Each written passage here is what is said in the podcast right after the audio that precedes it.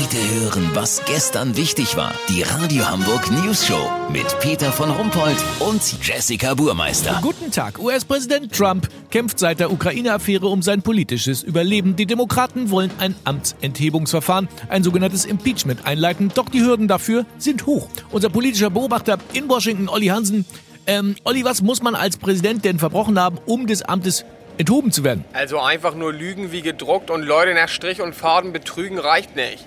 Erpressung und Bestechung alleine sind auch noch kein Grund, einen US-Präsidenten seines Amtes zu entheben. Aber mein Gott, was muss denn passieren? Eigentlich ist es recht simpel.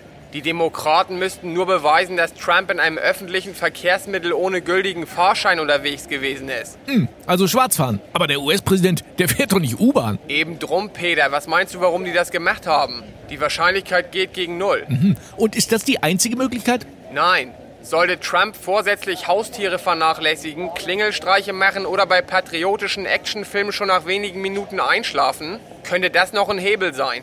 Auch gilt ein US-Präsident als nicht mehr tragbar, wenn er nachweislich fünf Tage lang kein 350 Gramm Ribeye Steak gegessen hat. Aber davon ist bei Trump nicht auszugehen, weißt wie ich mein? Ja, da ist es ja quasi aussichtslos. Fast, Peter. Wenn Trump jetzt keine Fehler macht, also beispielsweise nackt durch die Straßen rennt und wahllos Leute erschießt, wird er wahrscheinlich Präsident bleiben. Ah, wahllos Leute erschießen, das ginge dann äh, doch nicht. Doch, aber nicht nackt. Lass so machen. Donald hat gerade das Weiße Haus verlassen. Sollte er doch ohne Fahrschein in einem U-Bahn-Schacht verschwinden, melde ich mich noch morgen. Habt ihr das exklusiv, okay? Ja, vielen Dank, Olli Hansen. Kurznachrichten mit Jessica Burmeister. Perfider Plan oder Zufall? Die neue Leiterin der Kommission für Fluglärmschutz ist von Geburt an Tao.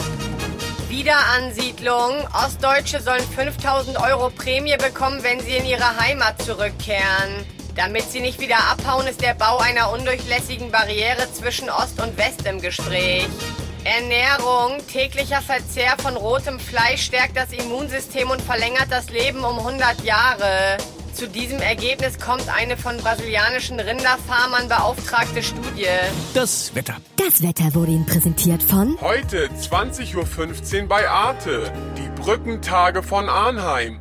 Der Klassiker mit Bridget Jones und Viadukt. Das war's von uns. Schönes Wochenende. Wir hören uns Montag wieder. Bleiben Sie doof. Wir sind's schon.